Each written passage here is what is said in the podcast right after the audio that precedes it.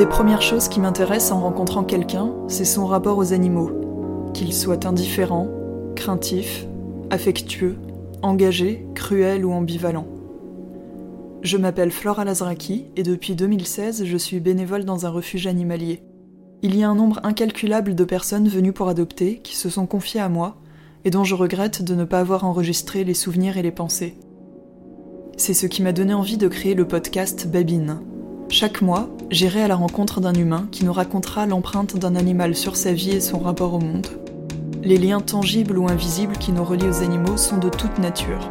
Certaines rencontres seront belles et éternelles, d'autres seront fugaces, amusantes ou perturbantes. Mais j'espère qu'elles donneront toute envie de bannir l'expression ⁇ c'est juste une bête ⁇